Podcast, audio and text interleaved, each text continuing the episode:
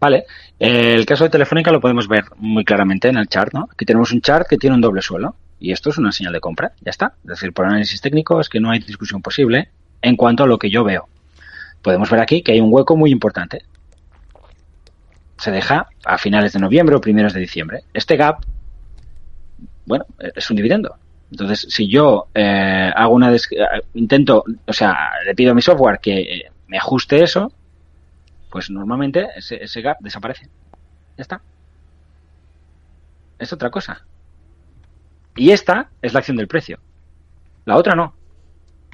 O sea, esta es la acción del mercado. La otra es la acción del precio eh, sin que yo me dé cuenta o sin que yo considere que ese hueco que viene, que se produce esencialmente por el pago de un dividendo, porque puede haber pasado otra cosa, ¿no? Puede, por lo que digo antes, el, Dow Jones Industrial puede haber caído un 5% ese día, entonces el, valor habrá cayendo mucho.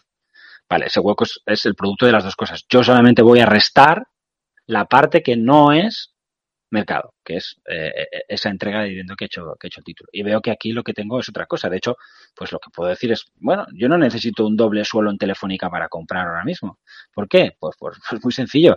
Porque uno, ya he tenido un doble suelo más pequeño hace, hace algunas sesiones, aquí. Es decir, con la altura del 355 yo ya tengo un patrón de doble suelo. No necesito el otro. Dos, aquí tengo otro que viene de mucho más atrás y que puedo seguir por una cuestión de si en octubre crees que vas a ver un suelo de mercado, pues eh, este doble suelo en Telefónica puede, pues puede tener interés. Y de hecho, así hablamos, en tu programa lo comentamos. Y yo te decía que yo personalmente no iba a ir detrás de Telefónica porque el sector telecom me parecía muy convincente y, sobre todo por una cuestión sectorial. Si yo me tomo el, el, gráfico del, del, sector, que creo que es este, no, es este, es, es, es, X, es KR, si no me equivoco, es X, KR, puesto XXR. A ver si lo localiza. Sí, es esta aquí. Si yo, si yo tomo el gráfico del sector, veo que aquí tiene un patrón muy amplio roto a la baja. Entonces a mí eso, pues bueno, puestos a trabajar, prefiero no trabajar contra algo así. Creo que no va a funcionar porque como soy alcista para todo el mercado, pues soy alcista también para, para el sector, pero prefiero no, prefiero buscar en otro lugar y ya está. Eh, pero si hubiera querido entrar en Telefónica, pues aquí ya tengo mi invitación, ya tengo un pequeño doble suelo. Ahora tengo uno más grande en un gráfico que no está ajustado, es verdad, lo tengo.